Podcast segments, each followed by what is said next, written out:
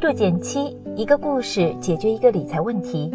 在公众号搜索“减七独裁，简单的减，七星高照的七。关注后回复“电台”是本电子书，请你免费看。前段时间我们说了个关于七幺四高炮的事儿，很多读者都不理解，好端端的，干嘛非要借高利贷呢？但现实生活中难免会遇上个急用钱的情况。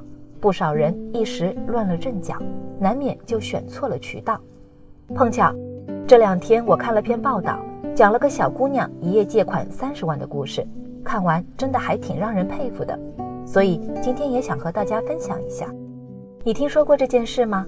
你能猜到这一夜的三十万是怎么借出来的吗？欢迎点赞留言和我交流，我会看哦。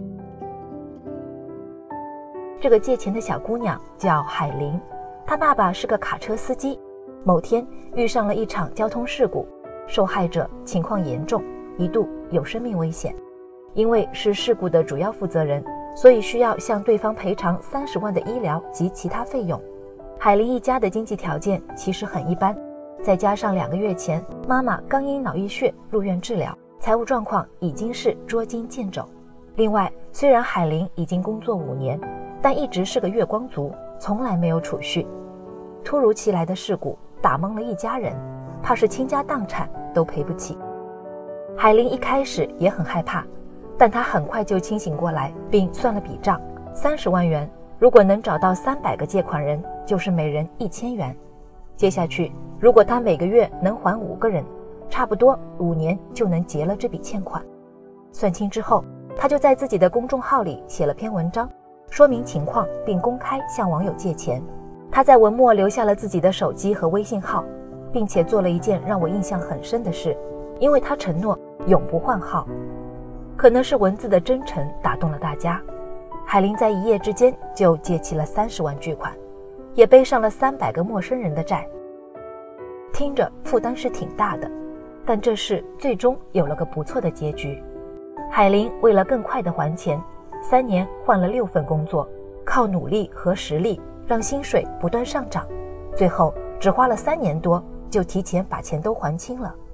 除此之外，这事儿还有个副产品，就是他的工作能力提升了不少，未来的发展机会也不错。故事虽然还挺戏剧化的，但背后却有不少朴素的原理。现在的年轻人真的是越来越会借钱了。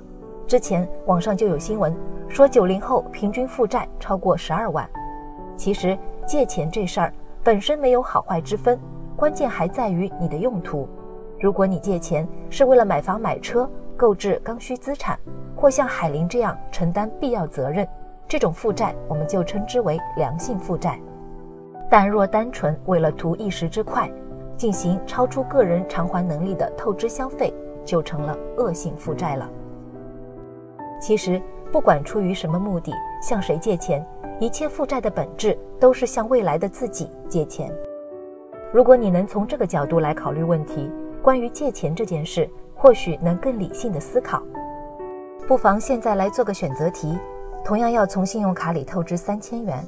选项 A，请自己吃一顿米其林三星的生日大餐。选项 B，给自己买张健身年卡，督促自己锻炼。把眼光放得更长远些，你会怎么选呢？只不过。即便是良性负债，也还是要尽早还清的。那么具体该怎么办呢？借鉴海林的做法，这里我也给大家一些小建议。第一，动态分析还款能力，个人偿还能力是首要考虑因素。负债一定要与自己当前的收入水平相当。如果每月还款额超过月收入的百分之五十，个人压力就很大了。在这种情况下，要么降低借款额。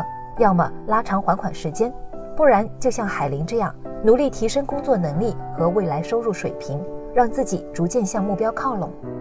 第二，寻找合法便宜的借钱渠道，借钱渠道的合法性不用我再强调了。然后在借够钱的情况下，优先挑选利率低、放款及时的渠道。像我们之前说的七幺四，就是超出法律保护范围内的高利贷。这种渠道哪怕再急用，也不建议大家考虑。另外，即便是向熟人借款，也要立下字据，为自己多加一道保障。第三，化压力为动力，合理设定还款计划。你可以每月先将收入扣除定期还款后，再做日常消费计划，或者把还款日调整为工资日后一天。还可以购买一些每月收款的理财产品，也能分担一部分还款压力。总之，有计划的还款不仅心里有底，也能推动你尽快达成目标。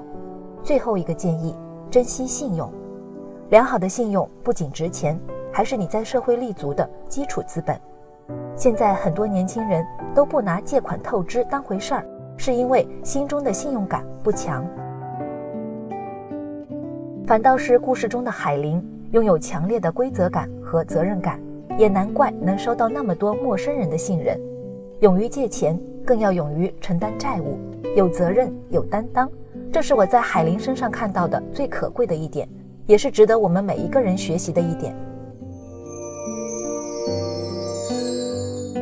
好了，今天就到这里了。右上角订阅电台，我知道明天还会遇见你。微信搜索并关注“减七独裁，记得回复“电台”，你真的会变有钱哦。